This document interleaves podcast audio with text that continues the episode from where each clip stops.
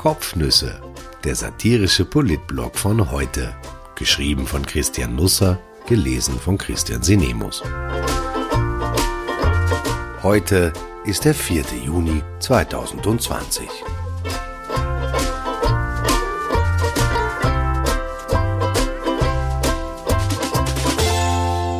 Reif für die Insel. Urlaub 2020.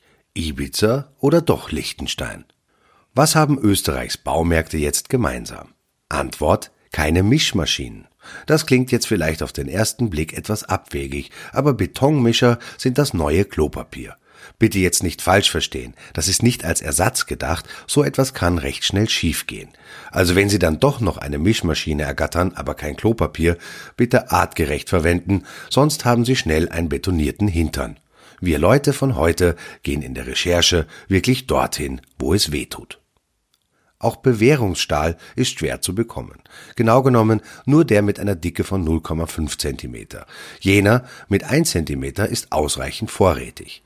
Wenn Sie jetzt nicht wissen, was Bewährungsstahl ist, dann hilft Ihnen vielleicht der Name Armierungseisen weiter oder eventuell Moniereisen, Baueisen nun gut, der Heimwerker kauft sich Bewährungsstahl, meist in Stäben oder als Matte, biegt oder schneidet sich das Material zurecht und betoniert es dann ein. Das verhindert ein Bröckeln, rissig werden oder brechen. Egal, ob es sich um eine Terrasse, eine Einfahrt oder ein Fundament handelt. Sie müssen da jetzt nicht weiter in die Tiefe graben, denn Bewährungsstahl ist, wie gesagt, etwa im Umland von Wien derzeit schwer zu bekommen, wie Mischmaschinen.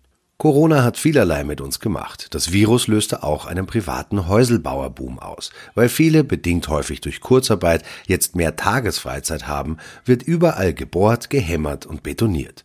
Plötzlich entdeckt jeder einen Bob der Baumeister in sich, weil unsere Planungen für die Ferien davon abhängen, was die Politik gerade raufzufahren oder runterzufahren gedenkt, basteln wir uns den Sommer halt selber zurecht, wenn man uns lassen würde und Mischmaschinen und Bewährungsstahl ausreichend vorhanden wären sind es aber nicht. Ich glaube, ich habe das schon erwähnt.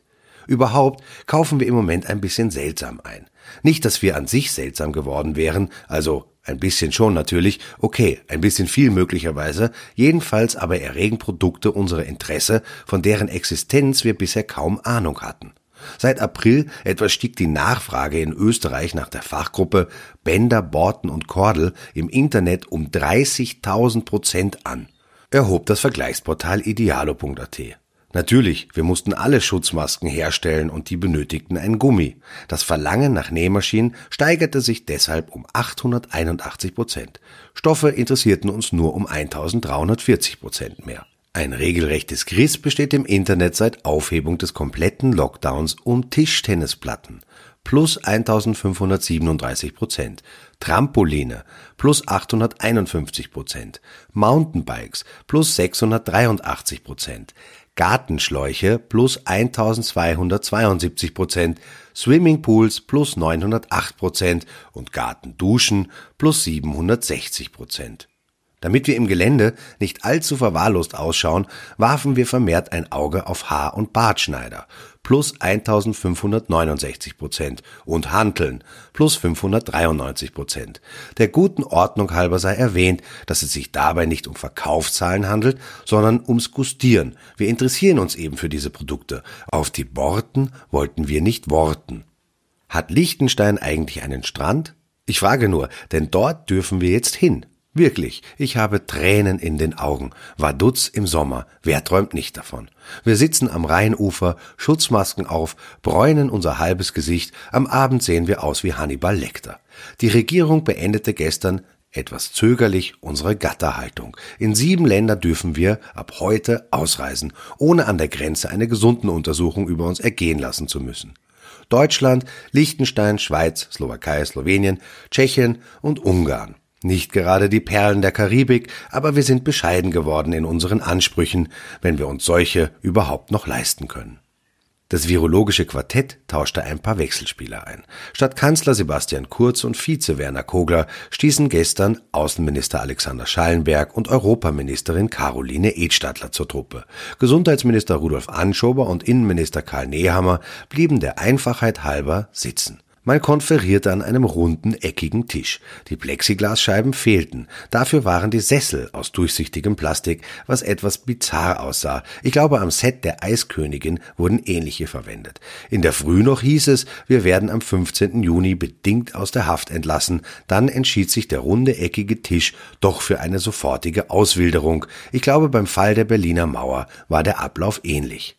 Italien steht nicht auf der Begnadigungsliste, aber das folgt wohl nächste Woche.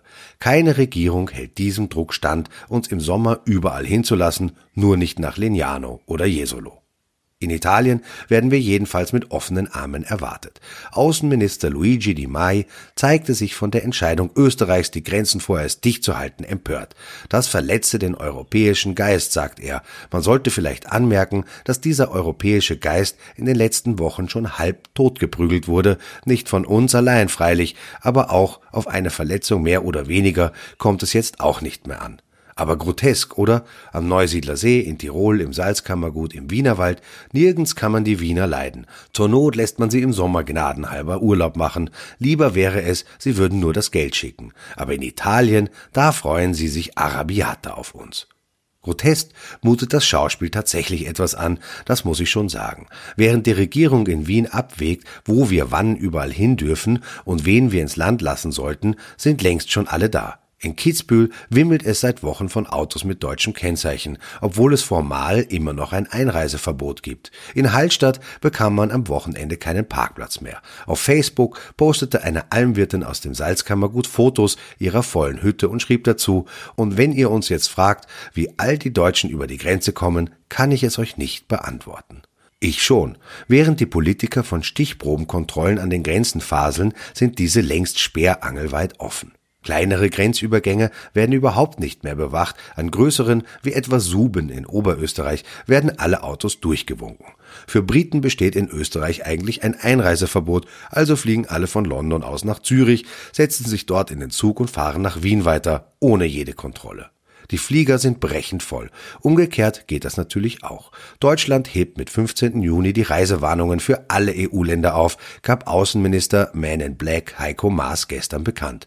Österreicher, die nach Italien wollen, können dann mit dem Auto zum Münchner Airport fahren und von dort nach Mailand, Venedig oder Rom fliegen.